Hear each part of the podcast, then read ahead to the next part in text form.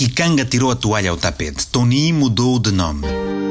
O que estamos a assistir parece-nos ser uma verdadeira luta entre pugilistas sem necessidade. O ambiente espiritual está mais pesado e ser feliz na banda só quando estamos a dormir. Nas calmas, em pleno silêncio da semana, vemos a coisa piorar tipo nada e quem conseguiu salvar umas notas verdes debaixo do colchão ou enfiando no furuto do garrafão prefere outras latitudes. Há uma fuga de cérebros em Angola. Muita gente está distraída e não percebe que o tempo está a passar e que, ao invés do país adiantar-se como se esperava, estamos encalhados, alguros pelo mundo. Para os mais radicais, Angola recuou literalmente. Médicos, professores, cozinheiros, engenheiros, contabilistas, empresários e gente com algum poder criativo no mundo das artes, sobretudo jovens, estão a abandonar a nossa terra procurando uma nova forma de viver.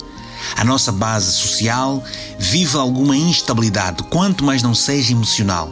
Tanta é a incerteza com o nosso futuro. Para se evitar problemas maiores, os nossos governantes têm sido audazes nas justificações, tudo fazendo para que as pessoas consigam ter alguma esperança. Mas estamos mesmo mal e basta olhar para o semblante dos camaradas.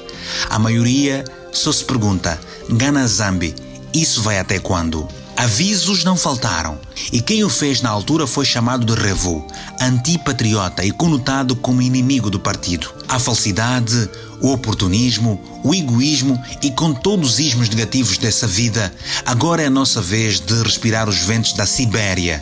Muitos voltaram para a miséria. Luz sempre a falhar, mesmo com a Laoca a bombar. A China franziu a testa e muitas manas voltaram para a via.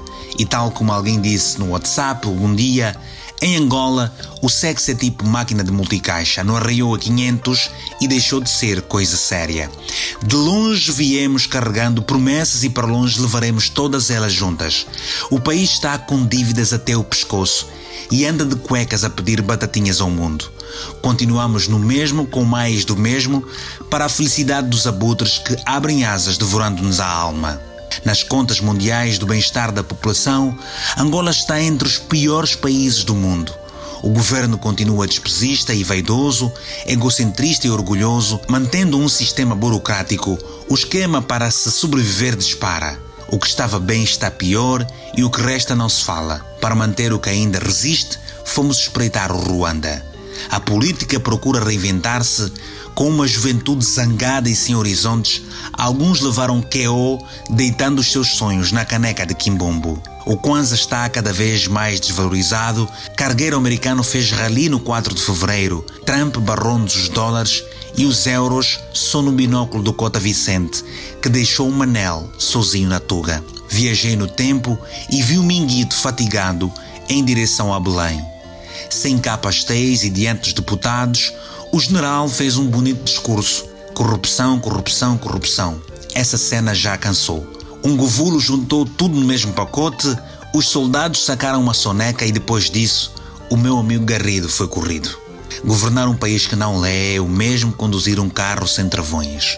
Brasileiros, portugueses, franceses, sul-africanos, ingleses, angolanos e mesmo os tantos mamadus estão a tirar voado.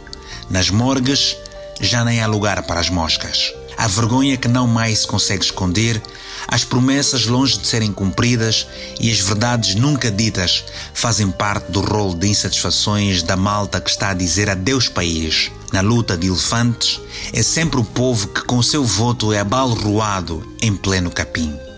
Num país em que os inocentes são apenas crianças e onde está na moda mandar tudo e todos para a cadeia, até mete medo ouvir o barulho do cadeado.